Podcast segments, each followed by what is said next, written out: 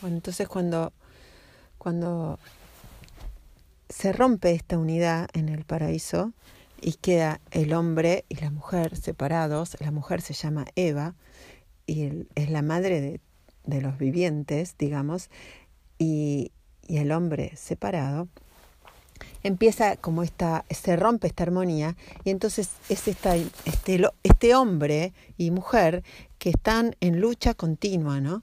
Es, es esta Eva, es la, es la imagen de la mujer que no se resigna a, a, este lugar que le, a ocupar el lugar que le, que le toca ocupar, ¿no? y el hombre tampoco. Entonces es quién tiene razón, quién domina a quién, eh, yo no necesito del otro. Ese es el mensaje, ¿no? Por eso es tan importante, eh, ese es el desorden, de ahí viene todo el desorden, de, de, de, la mujer sobre todo la mujer, ¿no? Porque, porque la mujer es la tierra, es la que rechaza, es la que, la que domina, la que... A mí me hace mucha gracia cómo relata el Génesis esta caída, ¿no? Es a la mujer a la que tienta la serpiente, ¿no?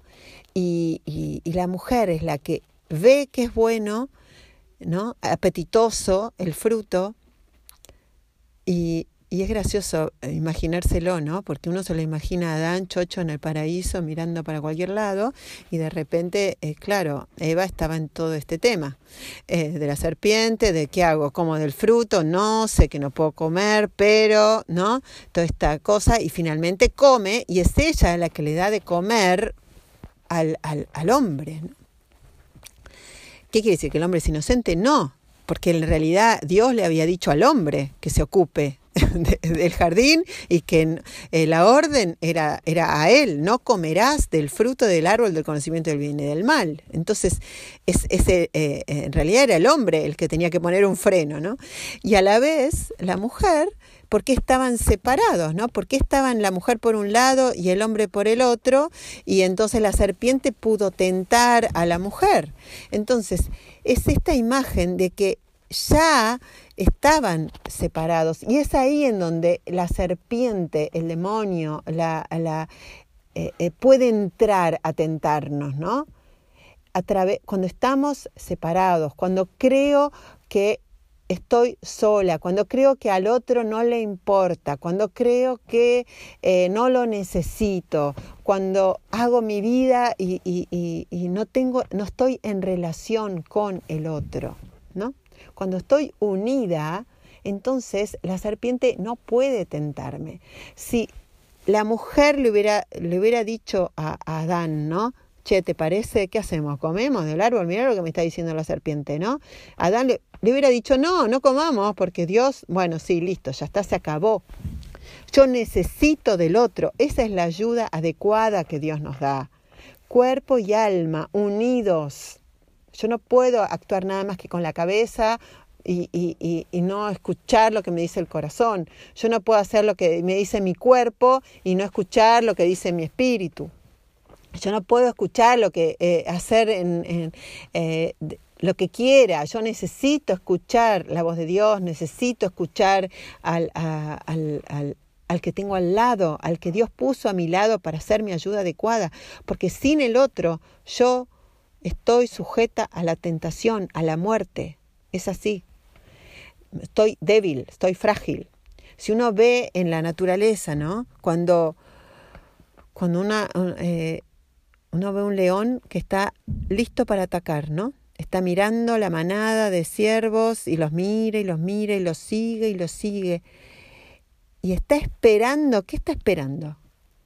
Que uno se desprenda de la manada para poder atacarlo. No puede atacar a toda la manada cuando está unida. Entonces, ¿qué espera? A que uno se retrase, a que el más jovencito, el más chiquitito, quede ahí como solito, medio frágil, ¿no? A que, a que esté medio distraído y se vaya por cualquier lado. Entonces, es así como, y, y Dios se lo dice a Caín, es el, eh, el está, es el pecado es un león que, rugiente que está esperando a, a quien devorar, ¿no? Entonces es así, en la medida en que estemos unidos es que no caemos en tentación. en relación con. Entonces, eso también es muy importante darnos cuenta, ¿no? Cada uno en su lugar, cada uno aceptando la vida tal cual Dios la pensó para mí y aceptando también al otro como mi ayuda adecuada. Entonces, la mujer con mayúscula tiene una misión y tiene un rol y tiene, hay un orden en, el, en la creación. Cuando la mujer no acepta esa misión, ese rol, entonces viene la muerte, viene el desorden, viene el conflicto. Entonces, seamos conscientes de que cada uno tiene un orden y un lugar y una misión que ocupar en este mundo. ¿Y cuál sería el rol de la mujer? Pensado por Dios, ser la ayuda adecuada del hombre, la que lo sostiene y la que da a luz, la que recibe la semilla, lo hace concreto y da a luz. Por eso las consecuencias de la caída son distintas para el hombre y para la mujer. Las consecuencias para la mujer son darás a luz con dolor. El hombre te dominará. ¿no? Vos lo vas a buscar y él te dominará. Esto no es un castigo que Dios impuso al hombre, es la consecuencia del desorden, la consecuencia de la desobediencia. Y eso lo vemos hoy. Lo vemos hoy.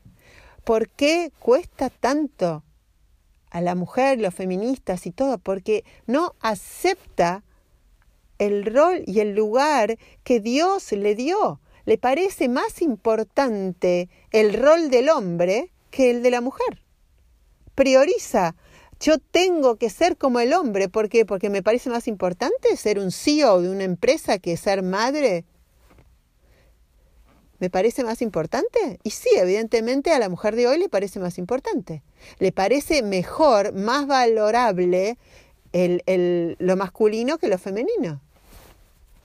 Porque si no, todos, todas querrían ser, ser madres y ser mujeres y estar, quedarse educando a sus hijos y dando a luz. Y nos cuesta mucho. ¿Por qué nos cuesta? porque nos cuesta resignarnos a ese lugar. Y esa es la consecuencia. El dolor del parto es ese signo.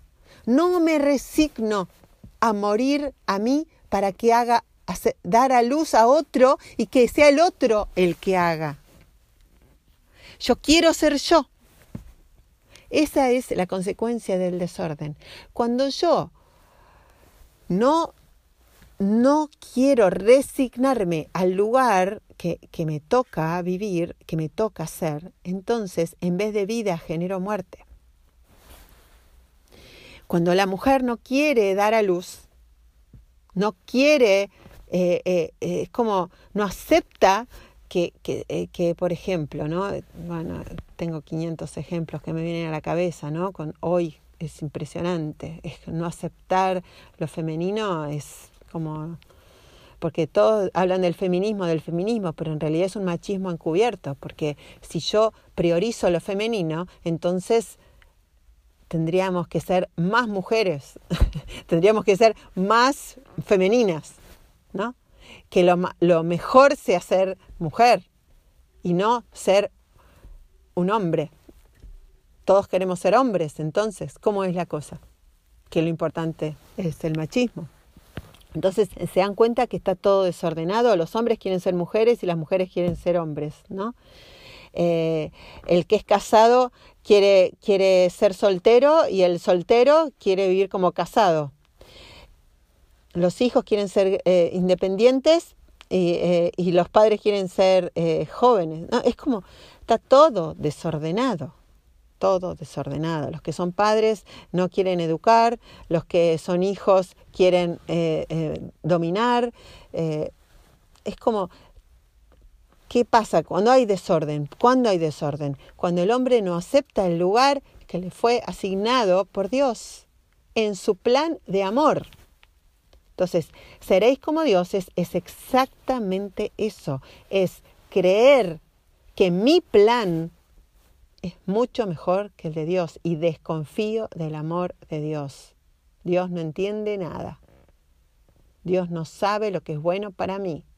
Yo quiero tener un hijo cuando yo quiera, eh, con el hombre que yo quiera, eh, de la manera que yo quiera, elijo los ojos que quiero que tenga, elijo el pelo que quiero que tenga, y si me quedé embarazada y no tengo ganas de tenerlo, lo mato porque no es el momento y yo dirijo y soy dueño de, de mi cuerpo. Uno escucha eso todo el tiempo. ¿No? Entonces, cuando yo no acepto con, que lo que yo tengo es lo que Dios me dio en su plan de amor para mí, entonces no voy a, no, no voy a hacer nunca la imagen y semejanza de Dios.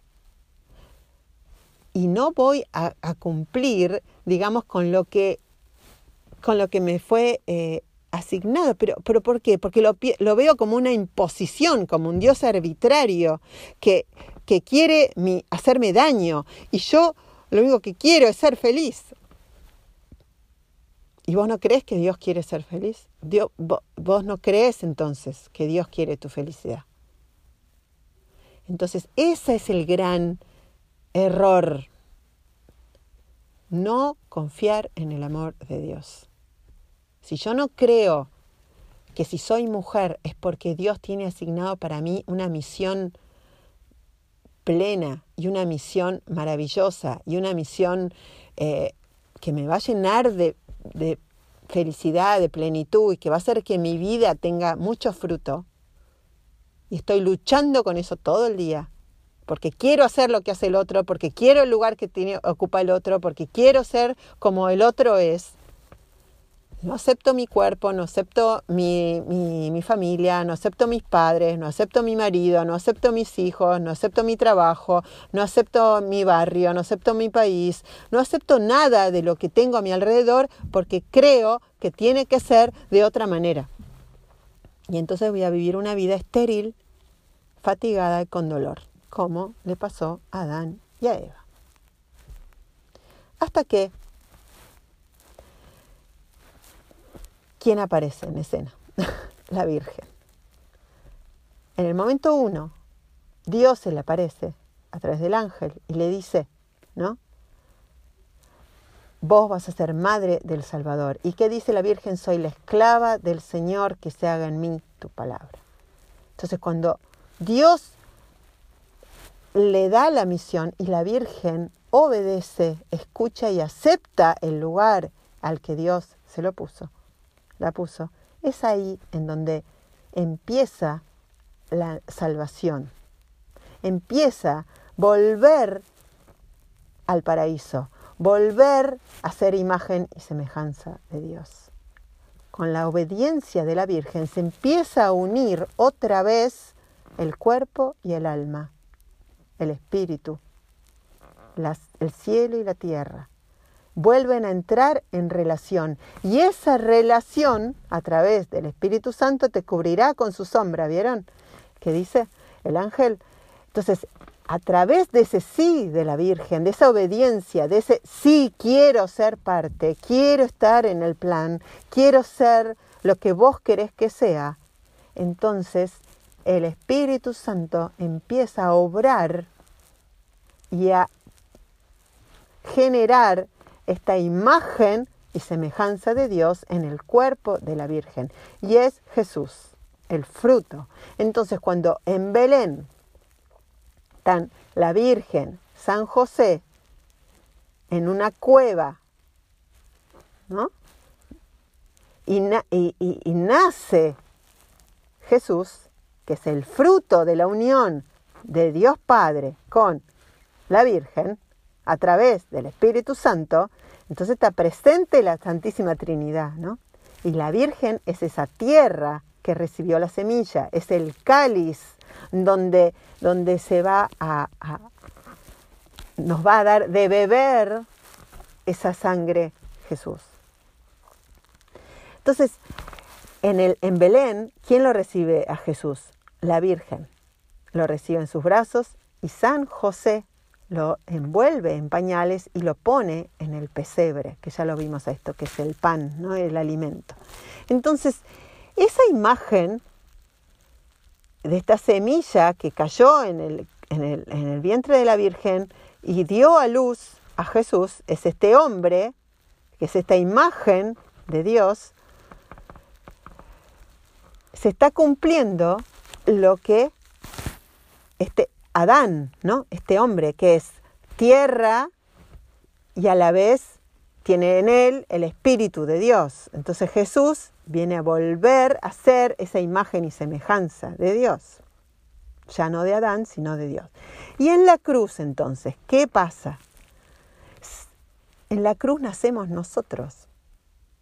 Esta semilla, que el fruto es Jesús, Jesús es como que ¿Qué hace Jesús en la cruz? nos da a la Virgen, le dice mujer. Entonces la devuelve ese lugar de mujer del Génesis, de su ayuda adecuada.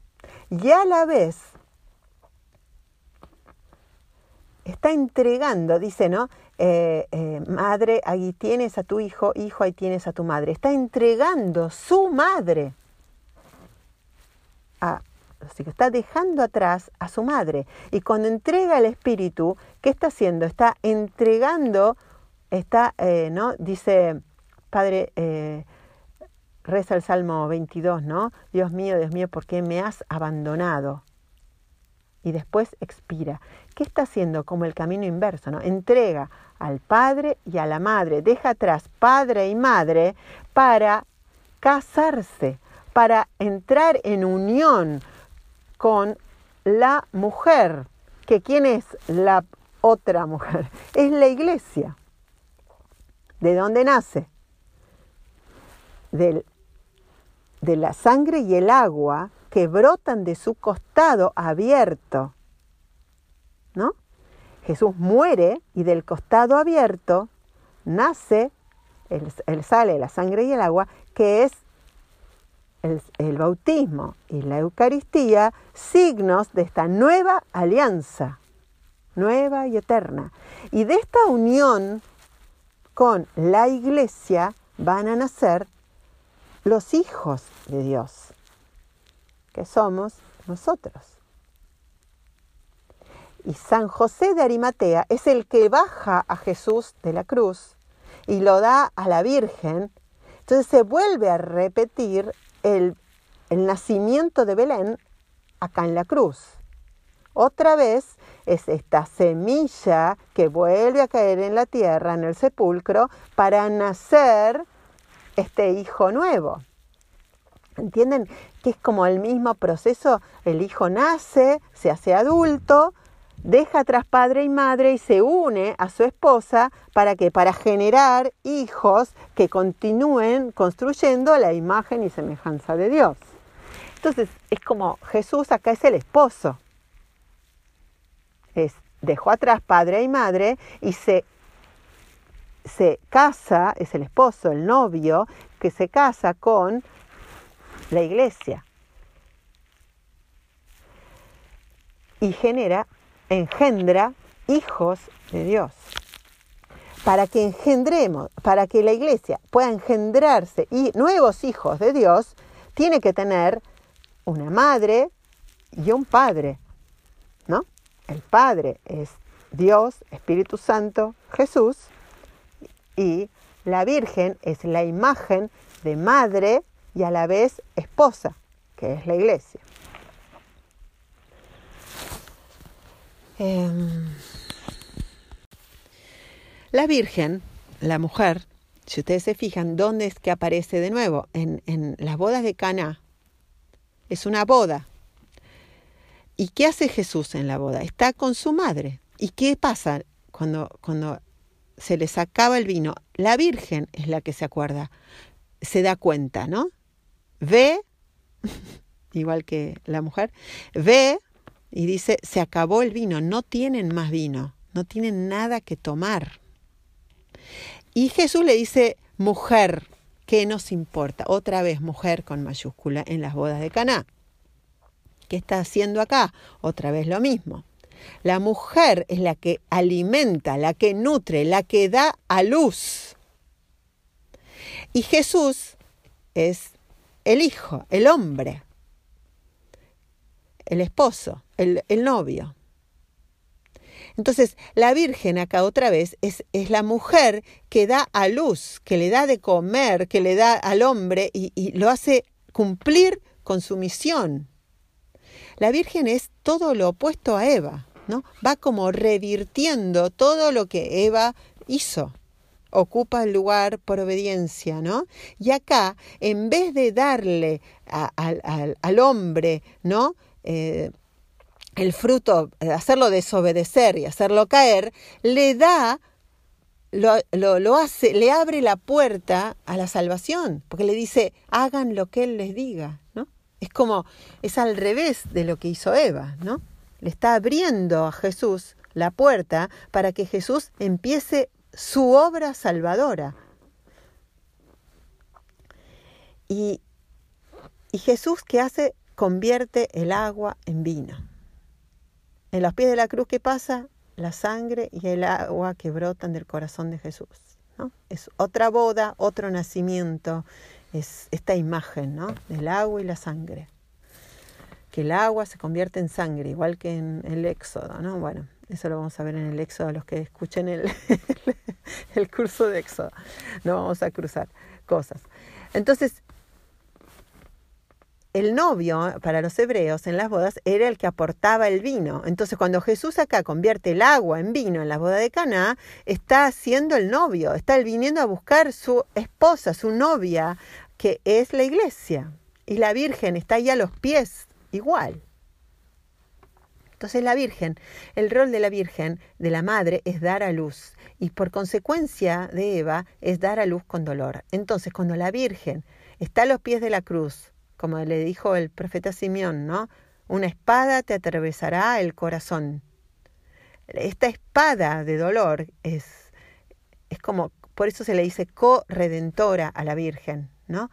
Porque ella asumió sobre sí, así como Jesús asumió sobre sí los pecados de Adán, eh, eh, la Virgen asumió sobre sí las consecuencias del pecado de Eva y está dando a luz con dolor a los nuevos hijos que somos nosotros.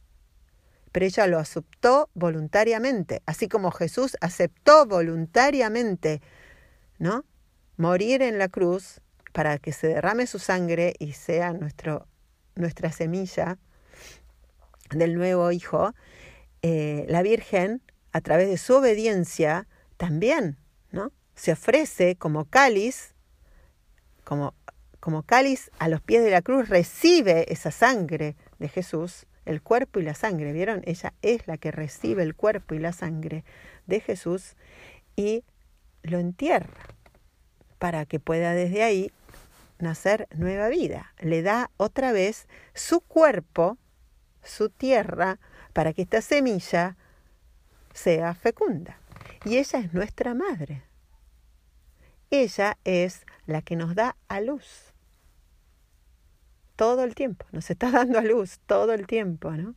Es como ese, ese dolor de madre. ¿Y por qué decimos dar a luz con dolor? ¿Porque no había anestesia? No, porque es doloroso dar a luz. Y, es muy providencial también el Evangelio de hoy, ¿no? Que habla de eso. Dice que la mujer llora y se angustia cuando va a dar a luz, pero después se alegra cuando nace el hijo, porque ha nacido un nuevo hombre a este mundo. Entonces no es fácil dar a luz. Uno tiene que resignar muchas cosas. La mujer de por sí es como, eh, eh, es como tiene este corazón generoso, porque lo que da a luz es parte de ella.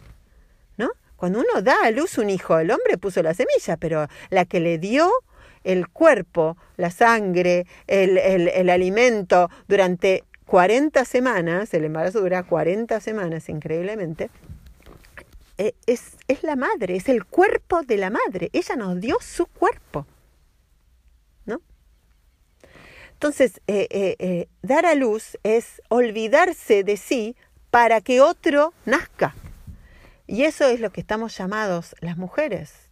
Es una misión que es dolorosa y a la vez alegre, porque cuando uno nace, es verdad que cuando después del parto, ¿no? Uno llora y se angustia y se impacienta en el embarazo y le agarra la ansiedad, pero cuando uno lo ve al bebé, cuando nace, hay algo que es, es como lo mismo que Adán, ¿no? Como uno dice, carne de mi carne y hueso de mis huesos, uno lo ve y dice, es mío, ¿no? Es como parte de mí. Entonces todo lo que ese hijo viva, sufra y le pase, es como que me pasa a mí. Y, y, no lo podemos evitar, ¿no? Eh, eh, entonces, cuando uno es madre, eh, a mí me, me, impresiona cuando las madres ahora vieron, se hacen 500 estudios para, para que no, y porque se quieren prevenir de qué, de sufrir. O sea, olvídate, sos madre, vas a sufrir. Ser madre es, es un sufrimiento, pero a la vez es es maravilloso porque, porque estamos dando a luz a una persona que, que la vemos y nos llena de gozo, ¿no? Uno ve a los hijos y, y, no puede creer la maravilla que son.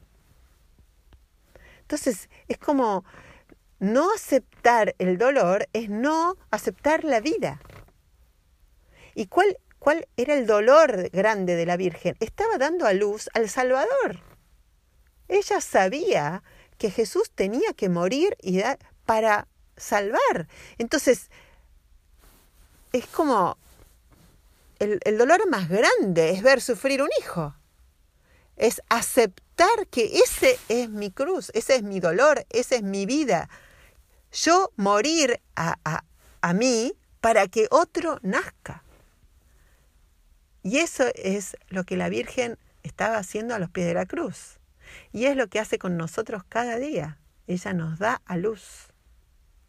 El que da a luz es el que, el que puede ver el potencial del otro, ¿no?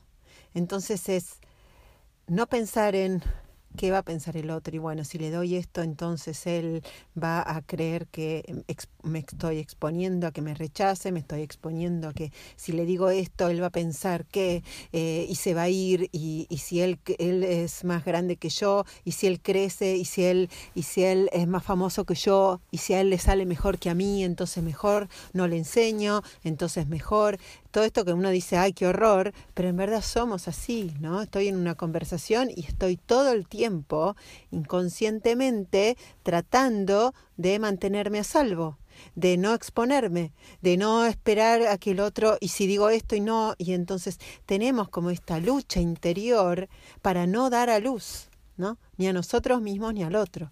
Cuando yo entendí que cuando yo doy a luz a mí misma, estoy dando a luz a los demás, es entonces cuando se convierte en gozo.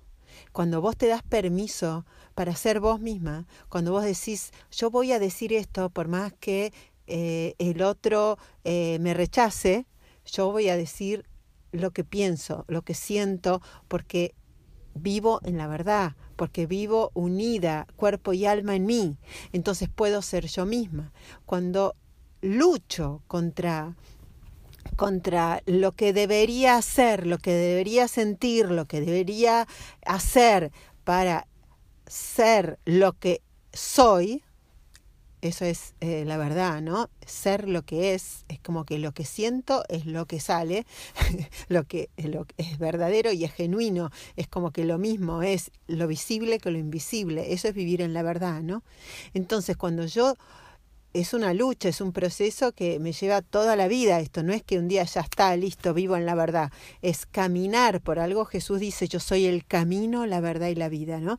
Entonces cuando yo camino en Jesús es que soy verdadero, porque Él es la verdad. Entonces yo camino con Él y, y Él va iluminando mi verdad y me va dejando ser lo que soy.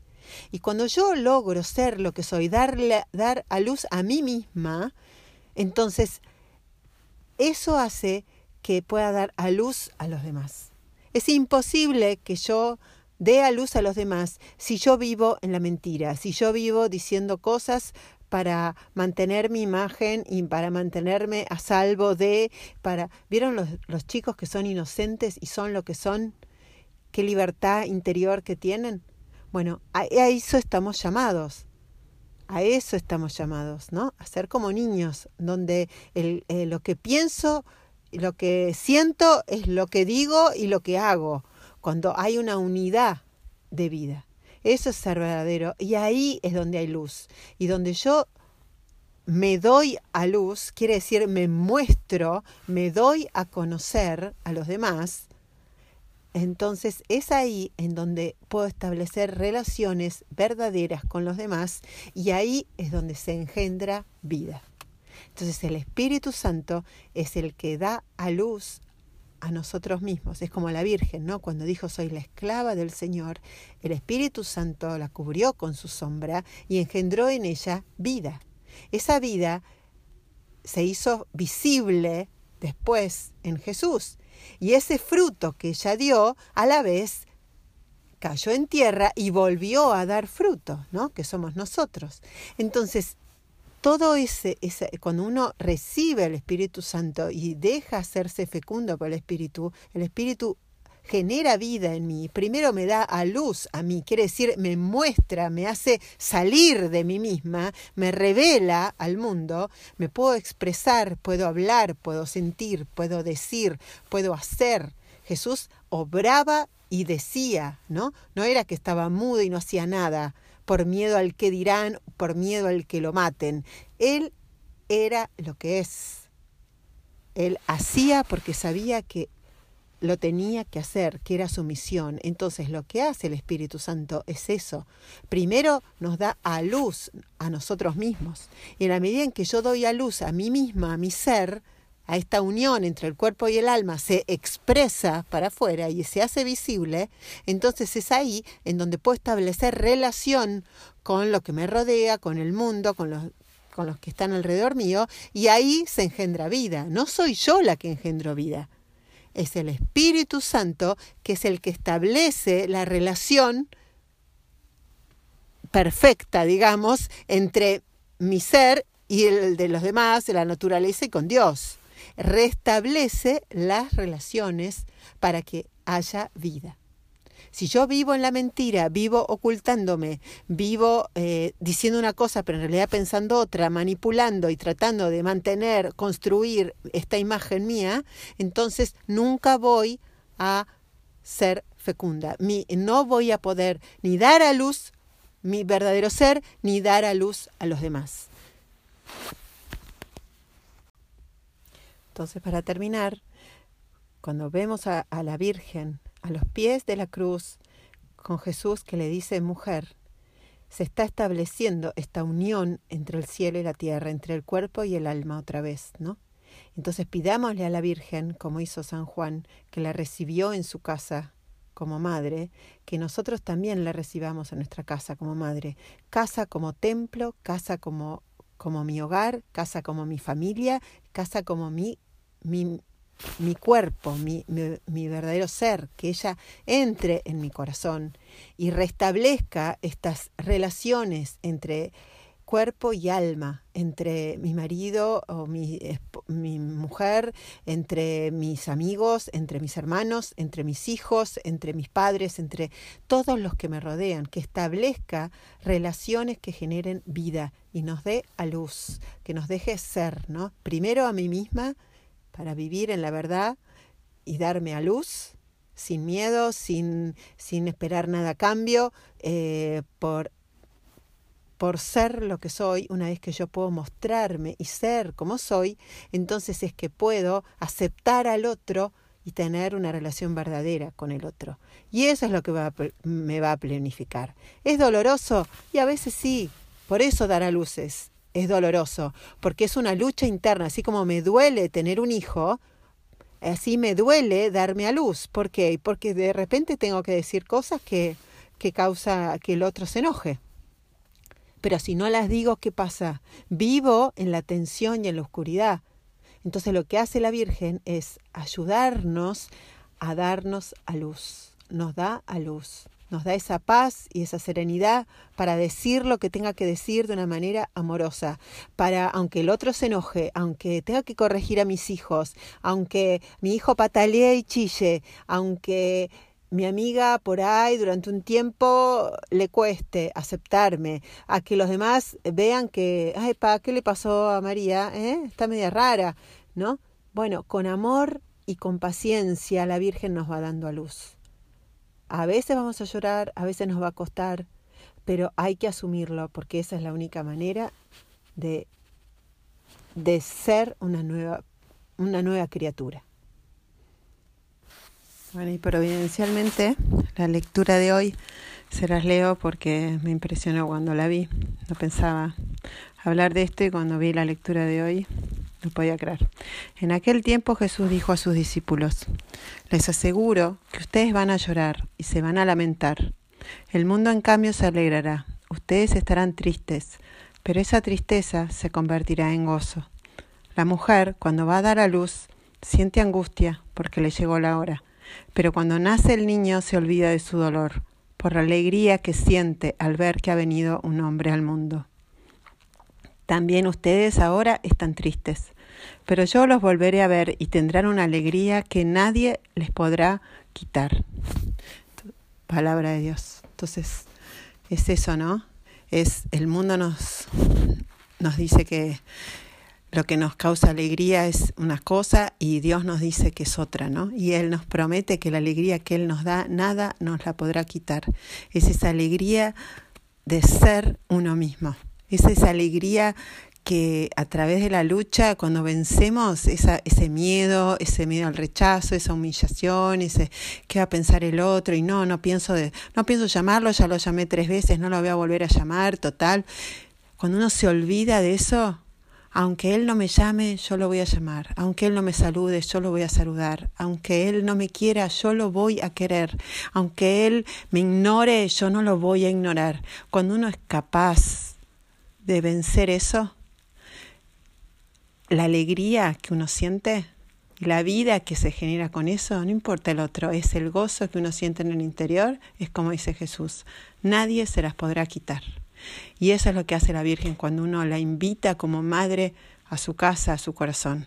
Nos da a luz, nos da, nos trae el Espíritu Santo que nos deja, eh, nos hace ser, esa, ese, tener esa visión sobrenatural de la vida, esa alegría y esa fe y esa luz, esa serenidad que nos hace vencer cualquier eh, cosa que, que la naturaleza humana no nos deja, ¿no? Nos quiere defender, nos quiere eh, volver así como a la defensiva, con miedos, con, no, ¿para qué? No, esto no, egoísmos y envidias y celos. Esa es la naturaleza humana que busca defenderse. Cuando uno vence con lo sobrenatural, con el Espíritu Santo, vence eso, entonces es esa alegría y ese gozo que nadie se las podrá quitar y nadie va a poder creer cuando ustedes se rían y estén en paz y, y la gente de la mira, ¿qué le pasa? ¿no? Bueno, el mundo se puede caer, pero esa paz y esa alegría que yo tengo en el corazón, que me da el Espíritu Santo, nadie me la puede gritar. Y uno lo experimenta. Así que los invito a eso, ¿no? Invitar a la Virgen a, a ser mujer, a esa mujer que nos da luz, que nos da luz con paciencia, con amor, con cariño, corrigiéndonos, mostrándonos a cada paso vivir en la verdad vivir con Jesús y ser hijos de Dios. gloria a Dios.